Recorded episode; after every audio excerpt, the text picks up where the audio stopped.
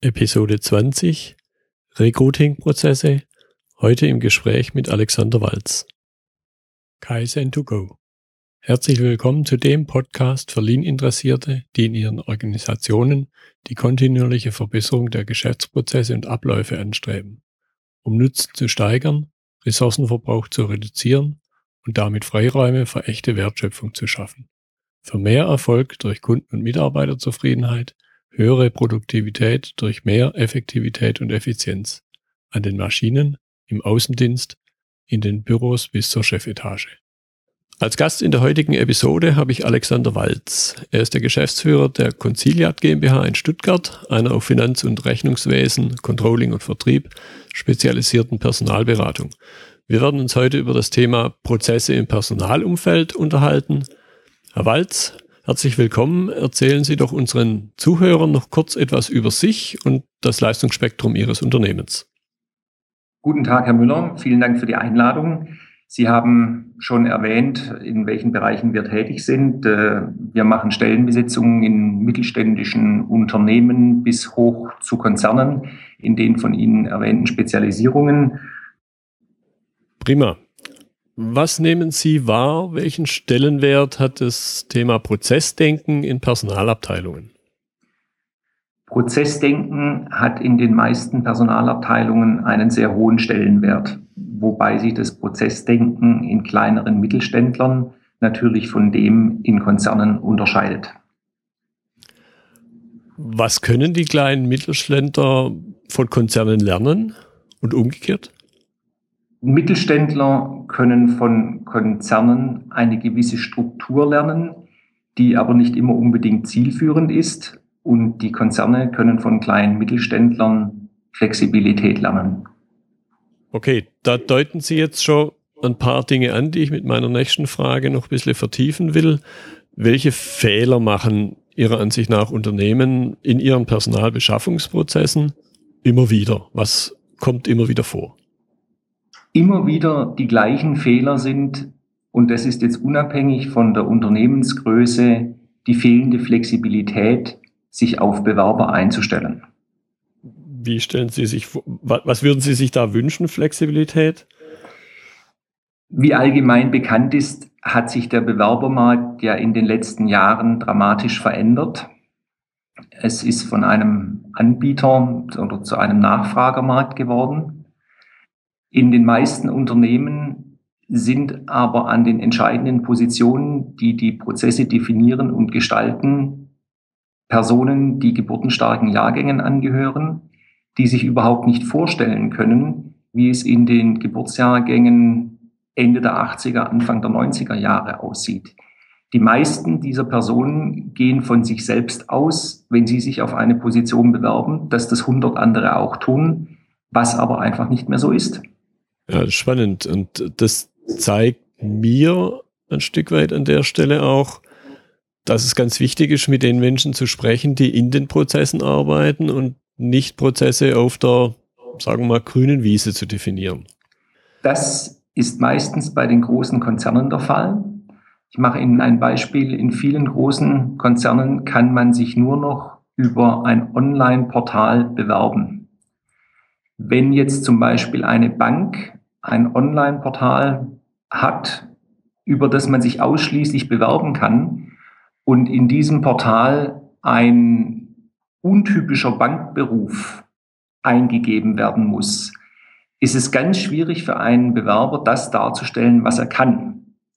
Wie wirkt sich das aus? Eine Bank gibt typischerweise in den Online-Portalen als Eingabefeld Studium, Betriebswirtschaft, Volkswirtschaft, sonstiges. Das Ganze zieht sich durch. Wenn jetzt diese Bank aber einen Marketing-Mitarbeiter sucht, wird er in der gesamten Online-Maske bei 20 oder 30 Fragen immer Sonstiges ankreuzen müssen und kann so das, was er eigentlich dem Unternehmen bringt, gar nicht darstellen. Umgekehrt wird es dann natürlich auch in dem Bewerbungsprozess, den die Sachbearbeiter in der Bank bearbeiten, nicht erkannt, was derjenige mitbringt, weil er eben in 25 von 27 Fällen Sonstiges angeklickt hat. Ja, spannend. Also auf die Idee wäre ich jetzt so als natürlich blutiger Laie in dem Umfeld erstmal gar nicht gekommen, aber in dem Augenblick, wo Sie es erklärt haben, klingt es sofort äh, schlüssig und plausibel. Haben Sie da die Wahrnehmung, dass da in irgendeiner Form Bewusstsein für die Problematik zunimmt oder haben die Unternehmen noch einen langen Weg des Lernens da vor sich?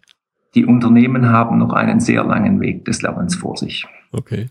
Ja, über die Folgen haben wir dann schon ein Stück weit gesprochen, denn unterm Strich fallen in meiner spekulativen Annahme jetzt, fallen einfach bestimmte Menschen durch die Ritzen, durchs Raster, jemand Gutes, den man so gar nicht wahrnimmt. Genau, und das ist auch das große Problem. Es gibt einfach immer weniger qualifiziertes Personal in den jüngeren Jahrgängen, die dann auch noch durch die Raster des Prozesses fallen, was sich mittelfristig oder kurzfristig nicht auswirkt, aber langfristig auf jeden Fall. Ja, ein Stück weit ein Teufelskreis, den man zwar erkennen könnte, wenn man das richtige Bewusstsein hat, wobei man natürlich auch die Schlussfolgerung ziehen muss, auf die man jetzt, würde ich sagen, nicht einmal notwendigerweise gleich kommt, sondern man nimmt halt die Folge wahr, sprich es sind weniger Bewerber, weniger vermeintlich qualifizierte Bewerber, aber direkt, woran es liegt, fehlt hier die Rückkopplung. Genau. Das ist ja unter anderem auch der entscheidende Mehrwert, den Personalberater bieten können. Wenn sich ein Unternehmen entscheidet, mit einer Personalberatung zusammenzuarbeiten, hat die Personalberatung die Flexibilität und das Vermögen, auf solche Dinge zu reagieren, um dann eben den richtigen Bewerber zu finden. Ja, weil dann eben unter Umständen für den großen Konzern gesucht wird, aber mit, der, mit den flexiblen Strukturen eines ja, typischerweise ja kleinen Unternehmens. Richtig. Äh, das ist auch das Hauptproblem, wenn wir nochmal die Konzerne ansprechen, dass die Konzerne einfach nicht in der Lage sind, ihre Prozesse so zu gestalten, dass sie eben bewerberfreundlich sind. Es ist eben so, dass die wenigsten wechseln müssen, sondern viele wechseln können oder wechseln möchten, aber dann eben auch auf ihre Bedürfnisse eingegangen werden muss. Wenn dann eben mal ein Vorstellungsgespräch nur abends ab 19 Uhr stattfinden kann, ist es in kleinen und mittelständischen Unternehmen meistens problemlos einzurichten, in den Konzernen nicht, weil um 18 Uhr die Pforte schließt. Das sind so kleine Dinge, wo man immer wieder drüber stolpert und sich fragt, kann das denn sein? Äh, es ist aber so. Sehr, sehr nachvollziehbar. Ja, was mir da sofort in dem Zusammenhang in den Sinn kommt, wer steht dann im Zentrum des Prozesses? steht, steht der Kunde, beziehungsweise wer ist der Kunde überhaupt? Ist es der, die anfordernde Fachabteilung? Ist es vielleicht doch der Bewerber? Eine vergleichbare Problematik nehme ich da und tausche mich da immer wieder mit Kollegen aus im Gesundheitswesen, speziell in Krankenhäusern. Da steht eben sehr stark der Arzt im Zentrum. Da richten sich alle Prozesse nach dem Arzt aus. In Wahrheit nach meinem Verständnis ist aber der Patient der Kunde und eigentlich sollte der Prozess sich nach dem Patienten ausrichten. Das ist ein sehr schönes Bild, das Sie da zeichnen. In der Tat sollten sich die Prozesse rund um eine Mitarbeitereinstellung aus Unternehmenssicht natürlich um den Bewerber oder den Kandidaten drehen. Sehr häufig ist es aber in der Praxis genauso wie in den Krankenhäusern, dass der Arzt im Mittelpunkt steht äh, oder die einstellende Fachabteilung oder der zuständige Vorgesetzte. Durchaus nachvollziehbar, aber eben, wie wir jetzt gerade diskutiert haben, mit den unbestreitbaren Folgen. Richtig. Und nur die Zeit wird die Unternehmen zwingen, dort flexibler zu werden, weil irgendwann werden diese Bewerber nicht mehr kommen, wenn das Unternehmen nicht so attraktiv ist, dass es doch noch andere Dinge bieten kann als äh, das, was offensichtlich ist. Ich mache Ihnen ein Beispiel. Es sind nicht nur die Prozesse eines Unternehmens. Es ist in ganz vielen Fällen auch die Lage, also die geografische Lage und die Erreichbarkeit. Und wenn dann dazu noch kommt, dass die Prozesse nicht stimmen, wird das Unternehmen früher oder später abgehängt werden und keine Mitarbeiter mehr bekommen. Und man wird sich unter Umständen lange, lange fragen, woran liegt es eigentlich? Genau. Und da ist auch wieder das alte Sprichwort äh, vom eigenen Tellerrand. Es hilft eben, wenn man sich von außen jemanden holt, der mal die Prozesse durchleuchtet und überprüft, Dazu muss aber auch die Zeit da sein, das Geld und der Wille, das zu tun und mit so einem externen Audit eben auch die Bereitschaft zuzugeben, dass man Lücken oder Verbesserungspotenzial hat. Und das tun die wenigsten. Ja, und eben auch das Verbesserungspotenzial wahrnehmen. In, in, meinem, in meinem Erleben ist ein ganz wichtiger Aspekt eben unabhängig vom Prozess und wie ich aktuell da vorgehe, mal zu überlegen, wo will ich denn hin? Das mag sich jetzt lapidar anhören, Mitarbeiter finden und einstellen können oder dem Mitarbeiter ermöglichen, dass er das Unternehmen findet, dass er an der richtigen Stelle aufschlägt und dann von diesem Punkt aus zu überlegen, ja, wie sehen denn dann die Schritte aus, damit ich es dem Menschen, dem Kunden möglichst einfach mache. Genau. Diese Überlegung findet in vielen Fällen aber nicht statt, da der Personalbeschaffungsprozess häufig als notwendiges Übel angesehen wird. Es ist natürlich klar, ein Unternehmen, das äh, mit Schrauben handelt, will Schrauben verkaufen und richtet die Prozesse um Schraubenverkaufen aus. Und ein Unternehmen, das Schalter produziert, wird seine Prozesse um Schalter produzieren hin ausrichten und dort verbessern.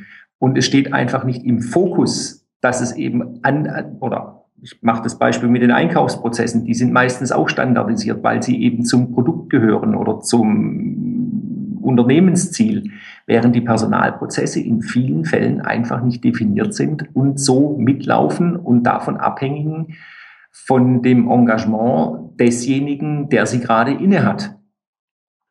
Ja, was auch sonst auftritt, dass es vom Engagement der Menschen abhängt, dann entstehen sehr schnell Schattenprozesse, die natürlich nur dann funktionieren, wenn der einzelne Mitarbeiter genau das angesprochene Engagement zeigt.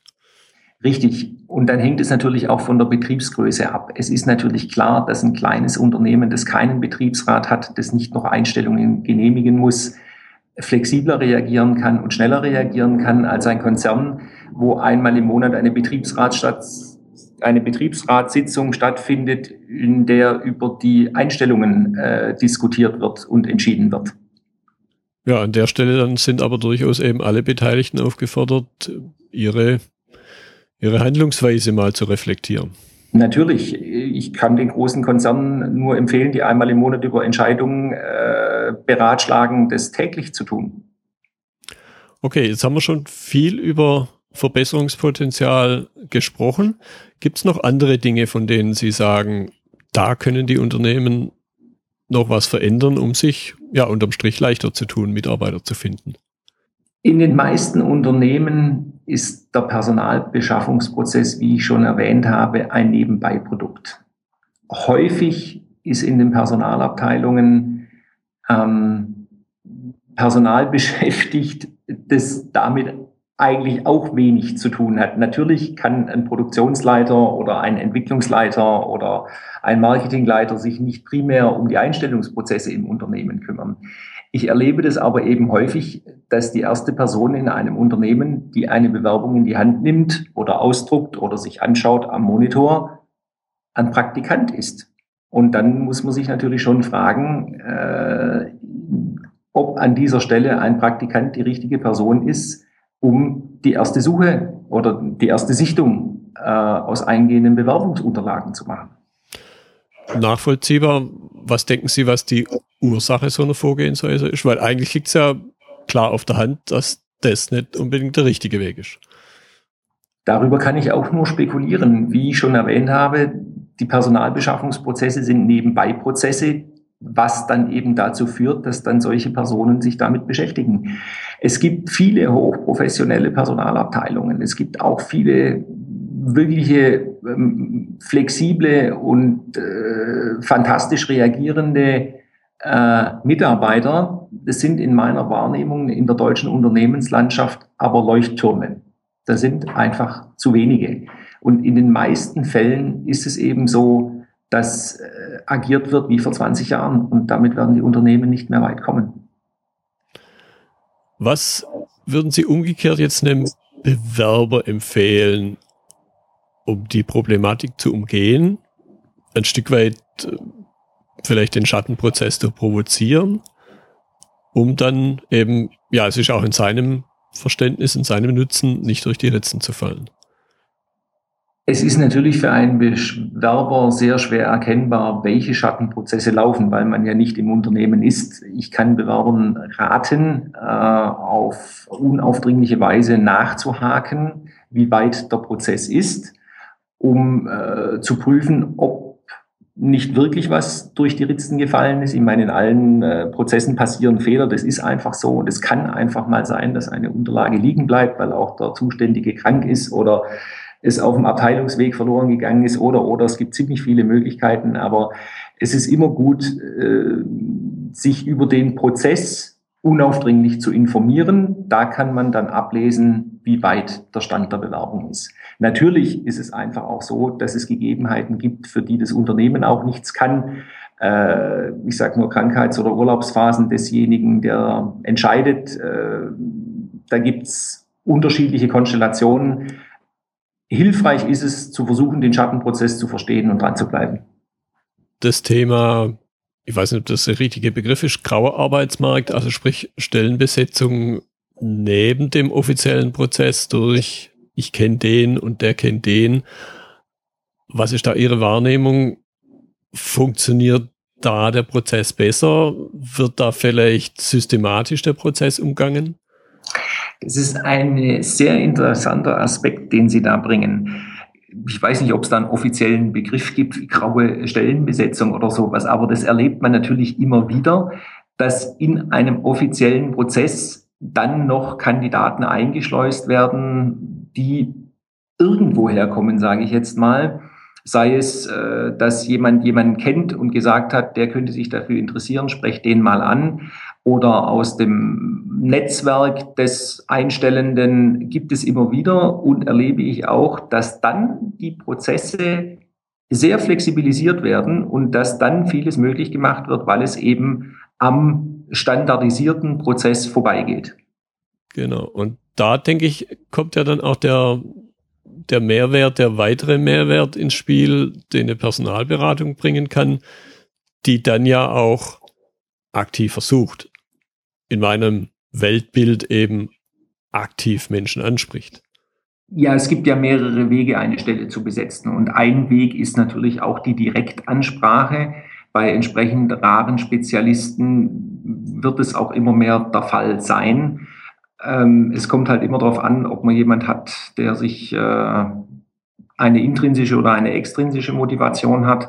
Und äh, die Prozesse unterscheiden sich in einer Direktansprache insofern, als dass der Personalberater vorher eben sehr viel flexibel abfangen kann, der sich eben auch mal einen Bewerber samstags treffen kann, was in einem Unternehmen fast unmöglich ist, der eben im Vorfeld, wie wir schon eingangs besprochen hatten, die Flexibilität hat, um diese Leute abzuholen wenn dann jemand gefunden wurde, läuft es dann in den normalen Prozess rein oder haben dann die Unternehmen da schon erkannt, jetzt muss ich anders reagieren?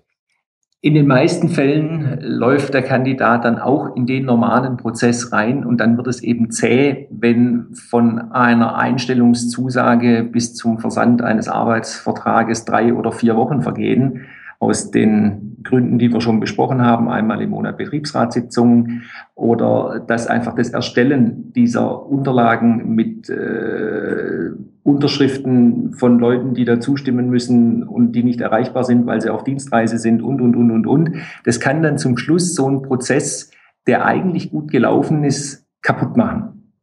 Ja, kann ich, kann ich nachvollziehen. Da sehe ich dann durchaus aber Chancen, Chancen der modernen Kommunikationsmittel. An der Stelle, wenn man schon Geld ausgibt, um Dinge zu automatisieren, an der Stelle dann zum Beispiel auch Erweiterungen macht. Da stimme ich Ihnen zu. Was gibt es denn noch für Aspekte, wo eine Personalberatung Unternehmen wie Bewerbern einen Mehrwert bieten? In den meisten Fällen hat der Personalberater eine Mittlerfunktion in beide Richtungen. In, es ist so, dass ein Personalberater ein Unternehmen, bevor er für es tätig wird, kennenlernen muss. Er muss wissen, wie es dort aussieht. Er muss die handelnden Personen kennenlernen und in Erfahrung bringen, was für eine Person als Mensch, abgesehen von der fachlichen Qualifikation, in das Unternehmen hineinpasst.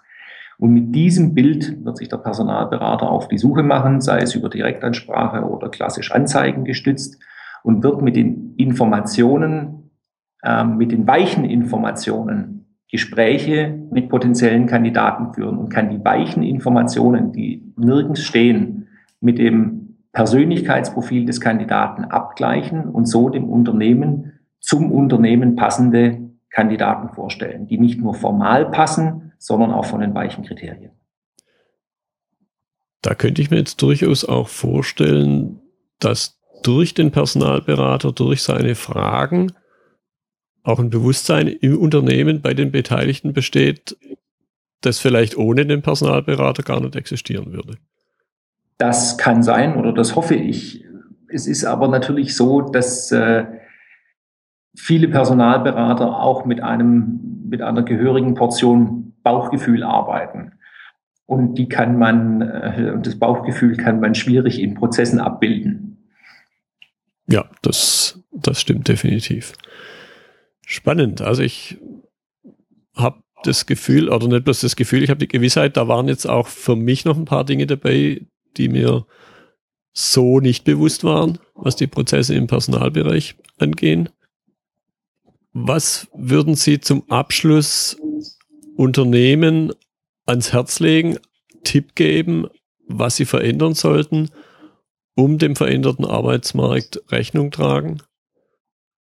Das kommt natürlich immer aufs Unternehmen an. Pauschal kann man den Unternehmen raten, die Prozesse permanent zu überprüfen im Sinne eines KVP, da sind Sie ja dann dafür zuständig, Herr Müller, äh, zu schauen, wenn eine Besetzung fehlgeschlagen ist oder nicht funktioniert hat oder einfach zäh läuft, nicht zu glauben, dass das nur an den Bewerbern liegt, sondern auch mal die eigenen Prozesse kritisch anschauen und prüfen, wo haben wir einen Fehler gemacht, was können wir im nächsten Stellenbesetzungsprozess besser machen und das auch aktiv vorantreiben und den Personalbeschaffungsprozess als gleichberechtigten oder gleich wichtigen Prozess wie das Produzieren der Schraube oder das Handeln mit der Schraube zu sehen. Prima, das war ein schönes Schlusswort. Herr Walz, ich danke Ihnen für die Zeit, für das Gespräch heute.